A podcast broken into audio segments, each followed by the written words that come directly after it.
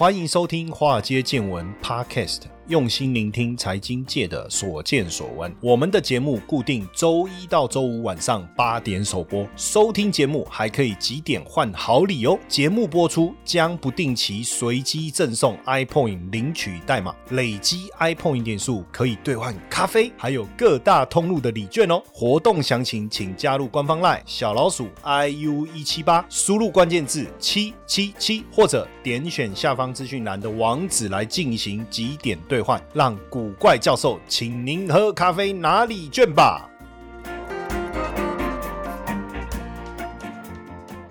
股票市场千奇百怪，见怪不怪。大家好，我是古怪教授谢承彦，欢迎大家收听我们的节目了哈。那这个华尔街见闻呢，我们从二零二零年七月。第一集开播到现在，现在是二零二二年了哈，即将迈入二零二三年。那我们的粉丝不断的增加哈，不断的增加，那下载的次数已经超过一千万次喽！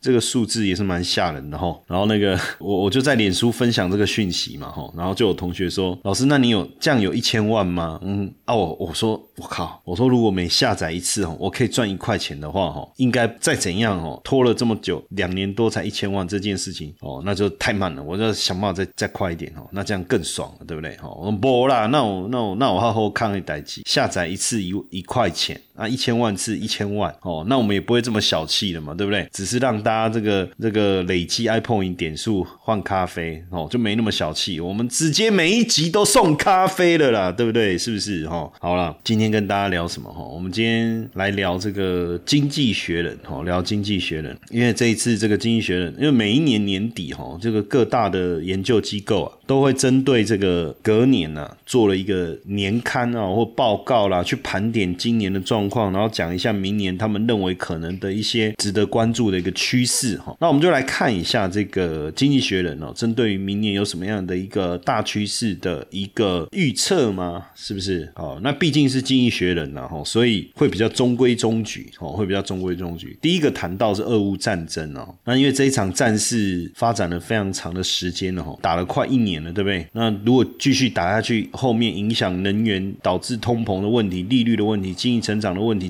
粮食短缺的问题，那乌克兰有没有可能快速反攻来威胁普丁呢？还是说最后是陷入僵局？然后俄罗斯的不断的这个拖延，那希望借由这个能源短缺的议题，把大家一起拖下水哦？哎，这嘛不可能哦，马西莫克林的代际哦，俄乌战争。再来，当然是随着俄乌战争，另外一个讨论就是是经济衰退的问题，因为各国的央行在升息，在抑制通膨，那全球的经济。体也陷入衰退，那通膨是疫情大流行的后遗症。那相较欧洲的一个惨况啊，美国的衰退应该相对温和，但痛苦会是全球性的。那强势美元也使得饱受粮食价格飙升的贫穷国家遭遇双重的打击。那也因为俄乌战争哦，第三个趋势就是能源转型加速。那现在各国为了确保能能源供应啊，正转向使用化石燃料。那随着俄乌战争引发能源危机啊，各国也加速转。向再生能源，寻求更安全的替代品。哦，除了风能跟太阳能，核能跟氢能也会受惠。哦，这个趋势会非常的明显。再来就是印度人口会超越中国。哈，印度人口明年四月将超越中国，达到十四点三亿人。那现在中国人口减少，经济的逆风啊，甚至经济成长是否触顶啊，也也也被大家关注嘛。那再来是美国的政局。哈，共和党在美国其中选举表现不如预期，但在最高法院做出一系列有争议的裁决以后，哦，关于这个。堕胎啦、枪支等社会与文化的分歧是持续扩大。那川普呢也宣布投入二零二四年的总统大选。哇，这个是哇，会不会二零二四年又看到两个老头在那边争美国总统？哈，那再来是地缘政治升温哦。除了俄乌战争之外，哈，包括中国跟台湾之间的一个问题，哈，印度跟中国之间的紧张局势，还有包括土耳耳其跟希腊，好，这些都都是要去关注的哈。那再来就是国际结盟之间的一个转变哈。那地缘政治紧张局势，国际结盟也开始转变哈。那这个俄乌战争爆发以后呢，北约也会也迎来新的成员国。那沙地阿拉伯加入亚伯拉罕协议与否，也会攸关中东的一个局势哈。那另外一个是报复性的一个旅游哈，因为疫情解封哦，商旅市场的支出就几乎回到二零一九年疫情前的一点四兆美元的水准。不过这个部分是通膨推升的价格，实际的出境人数还是低于这个大流行前的十八亿人次哈。那报复性旅游在之后会不会会不会真正的回复，还要观察。那再来是元宇宙哈，元宇宙，然后还有一些新的词汇哈，比如说 passkeys。哦，或者是这个啊，post quantum cryptography 哦，就是什么通行密钥了哈，这个后量子密码学，这个我倒觉得还好哦。那只是不可预测性啊，可能会变成全球的一个新常态哈。那就呃，俄乌战争跟地缘政治这个部分的状况来看的话呢，呃，战争有没有机会在明年春天结束哦？因为俄乌战争从二月底爆发大到现在，不管是俄罗斯还是乌克兰，都明显受到影响啊，包括全球啦，全球都受到冲击，能源的问题、供应链的问题哈。那有没有机会乌克兰收复克里米亚，然后结束整个战争哦？当然，乌克兰本身是蛮乐观的，而且他们的预测呢，也是认为有机会在明年春天。结束哈，那俄罗斯有没有可能发生什么黑天鹅事件哦？比如说普丁政权突然垮台之类，不晓得。但因为冬天的条件是比较恶劣的哈，那对呃乌克兰来讲，军事行动的暂缓然后都可能让俄军有机会补充库存跟增加增援哦。所以啊，这个战争我我觉得变数还是很大哦，还是很大。那基本上这个冬天很难熬啊哦，就大家还是都得节约能源。那如果一一直打到明年会是怎么样？哦，就是说一直打打打打到明年会会怎么样？哦，那其实大家如果去看哦，这个呃俄罗斯的战略哈，主要有五个要素组成哦。那第一个支持俄罗斯的。战略的这个支柱是什么？就是他们的呃理由啦，就是说他们说这是一场抵制北约侵略哦，抵制北约侵略。那第二个当然是针对西方战略能源的一场战争哦。那只要冬天很冷，那价格能源很高，那基本上就有可能。让欧洲来干预这个，让战争来停火。那第三个当然是说战略性的一个轰炸，就是城市啦、基础设施啦等等。再来是兵力的一个动员。最后一个部分呢，哈，当然就是说能不能守住这个已经拿下来的几个领土。但如果说持续的一个下去的话，对俄罗斯来讲哈，因为首先是后勤的资源的部分哈，到底能不能持续？再来能不能动用更多的呃这个俄军哈？那还有就是到底这个呃控制的领土俄罗斯化的这些政治的动作哈，怎么样让整个过程合法化哈？那对西方来讲，当然。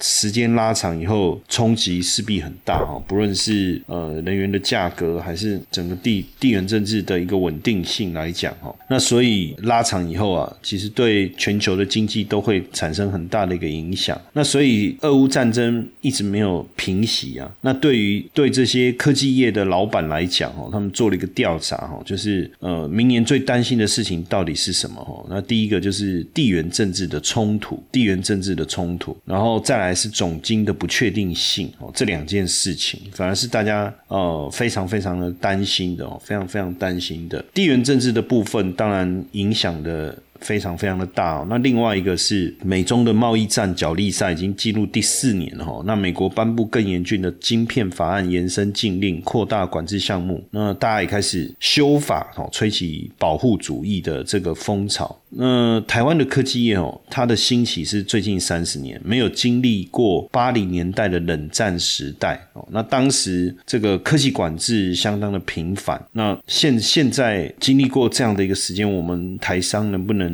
知道如何去应变哦，可能也是一个问题哈。那再来就经济衰退这个议题来讲的话哈，今年已经进入尾声了哈，那也即将迈入二零二三年。很多这这个研究机构啊，对明年的经济展望其实都呃相对的一个悲观哦，相对的悲观。那对于这个呃衰退的一个角度来看，或许美国有可能躲过衰衰退，但是英国的部分呢，应该就整个欧洲会进入。到整个负增长哦。像高盛就预测说，明年欧元区经济会衰退哦，经济负成长零点一，英国衰退最严重，负成长一点二。那俄罗斯是负一点三，那德国是负零点六哦，这都会都都会受到这一方面的影响。当然，是不是会拉得很长哦？当然，大家的看法也又不会没有那么悲观，就进入衰退没有错，但是呃，可能是相对短暂哦，可能是相对短暂。那另外一个就是在能源转型的这个部分了哈，因为联合国的这个气候峰会啊，在嗯，因为气候变迁的问题，还有这一次的呃俄乌战争的问题，当然让大家更重视这个呃能源的议题哦，能源的议题。那这个为了改变这个气候变迁所带来的影一个影响，延续这个巴黎协定哦，所以势必会更加速整个这个能源使用议题的这个问题哈，能源使用议题这个问题。那明年也有可能这个推动再生能源持续增长的几个技术，包括什么呢？呃，太阳能电池板的创新哈，太阳能电池板的创新。那大家都知道，太阳能电池绝对是未来发展的一个方向哦，未来发展的方向。那你要想说，太阳能电池板它可以装在哪里哦？也许未来它有很多创新的这个装置的一个方式哦，不止说跟建筑的结合，甚至能够更更有效率的去贴合在任何空间哈。那再来就是碳捕捉跟封存。那因为二氧化碳排放的议题是影响整个温室效应最重要的一个关键啊，所以怎么样去做碳的补给跟封存哦，这件事情哦，可能会是未来非常重要的一个技术工艺哈。那还有就是绿色氢电解槽哦，这个陆上以及以及海上版本。的绿绿色氢电解槽已经上市了哈，那绿色氢电呢，当然就环保的概念。再来就是呃替代能源的技术的一个提取哈，那能不能？呃，做到哦，这个是未来关键。还有物联网的部分，那物联网当然也能够让整个呃人工智慧的一个组合能够更强大。还有就是电动汽车的一个进步，当然最主要应该还是在电动车电池哈。因为最近我看到一个一个比较新的一个议题哈，有趣的议题，就是在这个电池的部分，就是现在这个大陆的东北已经开始在下雪哦，天气冷已经开始在下雪，然后很多人要去呃，你有两个选择嘛，一个是。去找充电桩充电嘛，另外一个就是直接到换电站换电池哈。那也可能抽，可能开车开到充电站找充电桩充电，还需要比较长的路。所以很多人就就近选择这个换电的换电池，因为他们有的时候可以直接换电池，就换电池又要等很长的一个时间了。所以有时候在等到那个整个整个电池都没电了。那为什么会这样呢？因为一般这个电池，如果你在这个夏天的时候可以行驶的里程是三百公里，那天气变冷的话，它的行驶效率就降低了，可能只到两百公里。那但是呢，呃，天气冷你会开暖气，所以呢，电的一个使用的更高的情况下，加上天气冷，它的这个转换效率又更。差就变成充饱电只能开一百二十公里，所以基本上那个那个电的那个剩余存量啊，下滑的速度啊很快很快哦很快，所以就产产生了这种里程的焦虑啊，这个也是未来能不能让电动车这个部分会更进步哈。六周高效学习美股策略课程预售开跑啦！限时五折，超狂优惠，三千四百元送给大家的新年礼。利用美股关键特性，建立属于你的高胜率策略。课程学习规划相当丰富多元，除了无期限的课程观看权限之外，还加码线上互动研讨会、终身学习专属社团、课程学习护照等多项家政好礼，总价值超过两万八。走过路过，不要错过。立即点击下方链接查看课程详情，或加入官方 LINE 小老鼠 iu 一七八，输入关键字六 us。那再来就是储能哦，储能这个也是明年整个二零二三年啊，二零二三年整个技术发展的一个重点。那再来讲到这个报复性旅游的一个情况哦，其实就我所知哈，明年因为现在最大的一个问题哈，其实中国还没有完全的解封哦，所以整体的旅游的情况哦，还没整个爆发开来哈，所以预计啊，有人说明年整个如果呃大陆的一个国境一旦解封的话哈，对于整个旅游的市场。场的冲击就会呃，这个在带来非常，就是说对旅游市场会带来一个明显的一个爆炸性的一个一个一个一个成长，所以很多的这个酒店已经预预计会大幅度涨价哈。其实我我这一次我在看那个新加坡最明显，新加坡的住宿啊，哇，那个涨幅非常的惊人哦，但我。我我没有实际的去比对，就是涨价的幅度，但是据说是涨了大概四四成到五成左右，也就是说，可能过去住一个晚上是呃六千块，可能呃一口气涨到九千，类似这样。哦，那因为因为这次这次。呃，我特别 survey 了一下农历年哦，整个住宿哈，比如说我们去看，我去比较这个新加坡跟马来西亚，就发现哇，新加坡的住宿整个费用拉的相当的高哦，相当的高，所以未来呃这种报复性出游会不会这个引发整个酒店的一个大幅度的一个涨价哦，这个我们可以。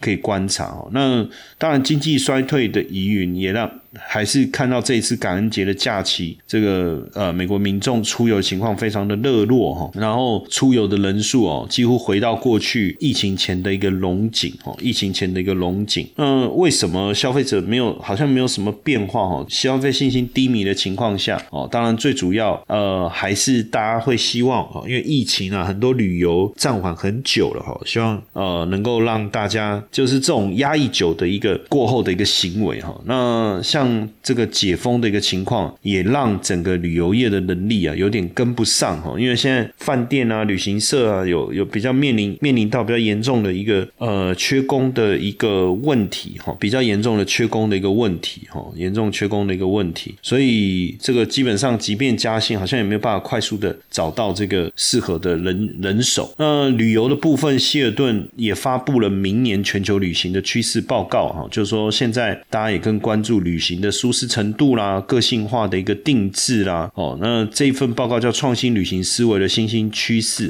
因为过去疫情也让大家对于旅游的想法有不同的观念哦，比如说比较个性化一点，然后饮食啦、回馈啦、舒适度啦等等，哈，那为了寻求更深层次、更为互动、人性化的一些体验，哦，大家可能会有一些比较对于这种所谓的呃旅游的方式。哦，可能会会更为不同哦，然后也把这种旅行的体验视为一种呃人生当中不可或缺的一环，也希望得到更多更周全的照顾，甚至呃能够获得一些科技创新融入到旅行当中了哈。那另外一个。呃，经济学学人提告的报告当中有谈到这个元宇宙哈。那这一次的我们之前做这个呃世界杯足球赛那一集哈，我们就谈到了这个元宇宙在在世世足赛的一个运用哈。那基本上从呃 Facebook 在二零二一年二零二一年底更名为 Meta 之后哈，Meta 之后，其实大家就持续的在关注这个整个元宇宙的一个发展。那未来元宇宙。其实非常有机会成为新的一个行销管道，就是社群新的一种社群媒体哈，社群媒体。那大家企业会开始建构一些自己的新的一个平台，不论是在 Meta h e r o 上，还是哦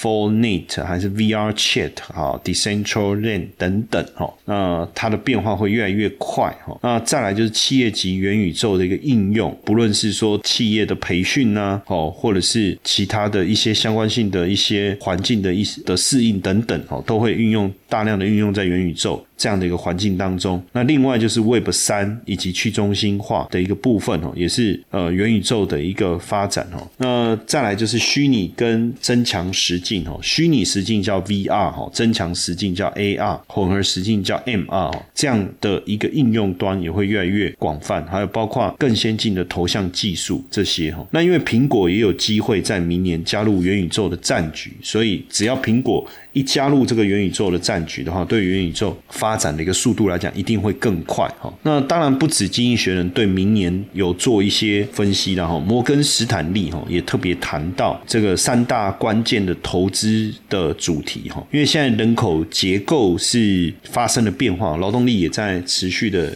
下降哈，这个是一个我们必须要去注意的哈，就是人口老化的而且寿寿命延长的这个议题哈。那另外一个就是股市的前景。还是充满了挑战哦，充满了挑战，压力、通膨的一个压力哦，还有这个各国衰退的一个疑虑等等了哈。那另外还有就是呃，能源的新的格局，这个也是这一次摩根斯坦利就是这个大摩哈，他们特别提到的一个环节哈。那在整个投资市场哈，那大摩会特别谈到，就是要去注意哪一个区块。哦，哪一个产业比较能够同步呃受到利率上扬的这个影响？哦，上扬的一个影响。那在货币的一个部分啊，其实他们开始谈到，就是说呃，像欧元区或者是日元贬值等等，那怎么样支持日本的企业？哦，所以他们也开始看好日本股票的前景。那在 fixed income 的部分，就是债券市场的部分，过去以今年来讲，他们一直低比重的在配置这个美国政府的债券。哦，那但是现在因为殖利率。大幅上升以后啊，其实他们也开始在思考哦，美国债券、美国政府债券的一个吸引力了哈。那另外，瑞银也谈到了明年投资环境的一个情况哦，给出了几个非常重要、核心的一个建议，我们一起来带大家来了解一下这个内容哈。那瑞银在报告当中谈到一个，就是增加防御性和价值板块哈。其实这个也符合我今年一直在谈的一个内容哦。什么叫防御性？什么叫价值板块？防御性就是比较受到经济。冲击比较小的哦，那价值板块当然就是指说它股价大幅修正，但是它的获利没有明显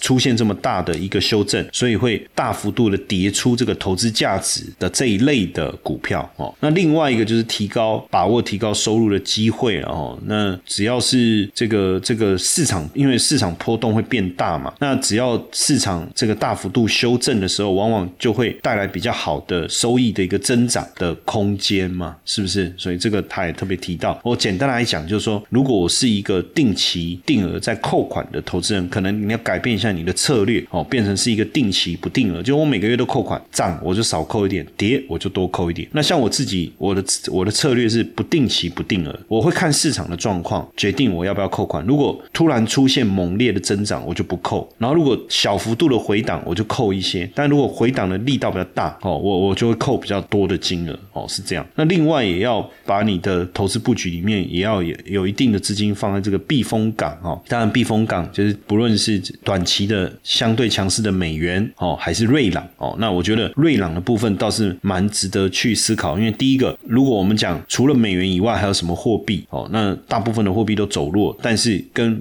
黄金连接度比较高的瑞郎反而有这个避险的一个价值哦哦，那因为未来一旦美元开始走弱的话，你没有非美以外的货币好像也不对。那从这个角度来看，呃，非美以外的货币好像瑞郎是比较适合的哦。那再来就是呃，要做一些比较没有相关系数的一些投资策略，就是说呃，股票涨什么会涨，股票跌什么会跌，这种是相关性嘛。那如果相关系数比较低的策略，可能会。比较适合你做投资组合的一个配置哈。那在在未来，当然。软银的报告里面也提到哈，就是安全至上时代的一个布局哈。那对于能源安全、粮食安全、科技安全这个方向，可以特别去关注，尤其是智慧农业这一块。智慧农业就是我觉得就是粮食相关的类股啦。那再来就是永续投资啊，其实就是 ESG 啊，还有一个私募市场的一个发掘，这个我就比较不理解他要谈的是什么哈。那斯罗德也针对这个呃明年哦做了十大预测哈，就是。斯罗德每年都有做预测了哈，那命中率高不高哈？其实你看哦，他二零二二年说看好股票，就就全世界是跌了二十五趴就不对嘛。那他看好相对这个看好金融股也没这个就对了哈。然后相较德国更看好英国，哎也没错哈。那放空这个债券哈，这个也没错哈。那看好美英国的十年期公债这个就错了哈，这个政策上面的问题哈。然后看好亚洲的投资投资等级债哈，这个也没错。然后呢？看好澳币啊，澳币确实比纽币还强一点。然后看好美元，哇，这个大大大幅的正确了哦，因为美元升值了十九趴了哈。那看好大众商品也没错哦，大众商品上涨了十一趴。然后看好碳权也没错，所以整体来讲，命中率高达八成哈，命中率高达八成。那所以我们来看一下它针对二零二三年的十大预测哦。那首先第一个看好美美国抗通膨公债啊，这个应该不会有什么争议啦，因为如果明年还是存在通膨的环境，再来看好短天期的非投资级的债券，非投资级就是我们过去所谓的高收益债哦，短天期的哦，好像也有道理。再来投资级的信用债。哦，投资等级就是呃比较优质的公司啊，因为投资等级确实在经历这一段时期的大跌之后，已经跌出它的这个这个这个收益率了哈，而且基本上呃这些投资等级的公司所发行的债券，我觉得一般来讲不会有什么太大的问题。那看好股票哦，那这个今年呃明年也确实，如果经历过今年大幅度修正的话哦，即便还有一些可能下跌的空间，但是整年度来讲，股票上涨的机会还是比较高的。那看空美元啊。这个也很也很有道理哈，因为美元大涨过后，一旦停止升息，那基本上美元在转弱的可能性是很大的哈。那对于全球股市来讲，比较看好优质的股票，哎，也没错。当资金重新回流这个股市的时候，大家会更精挑细选去选股哈。那再来是哇，他看好香港跟中国股市啊，哦，像在整个新兴市场当中。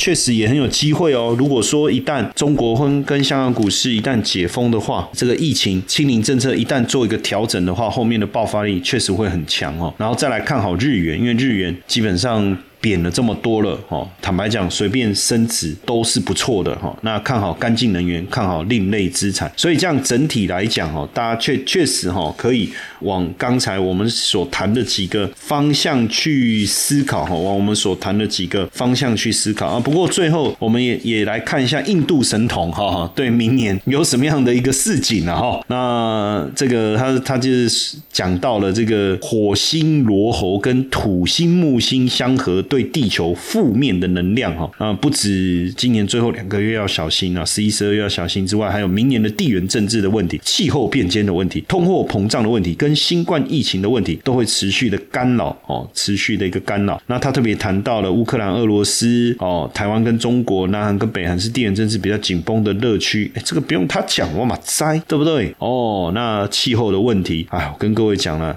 每年都嘛有地震、有洪水、有干旱、有海啸、有火山爆发呢，每每年都有，哪个地方没有，都一定会有啦。那能源危机、哈粮食危机、疫情、疫苗的问题、哈通货膨胀的问题啊等等，我想想，呃，这个涵盖也太广吧，哦，所以里面是不是只要有一点点，好像都有道理，对不对？不过还是提醒大家哈，留意一下以以上可能发生的现象啦。你也是跟我一样，每天都要喝一杯咖啡的人吗？那每天来杯洗脑的咖啡，就像充电一样，有时候一杯不够，再来一杯，再一杯。可是喝越多，不见得提神哦，反而影响睡眠哦。那直到我发现这个好东西——纯青低因咖啡啊，独家六道功法哦，天然降低咖啡因，每杯只有三十七毫克的咖啡因，随时喝不心悸，不干扰睡眠，可以享受咖啡因的好，又不会增加肝脏代谢的苦恼。啊，less is more 哦，那来一杯健康的好咖啡啊，分享给化街见闻的粉丝跟听众们。加我们的官方赖小老鼠 iu 一七八，输入关键字 DC，限时优惠好康团购价提供给大家。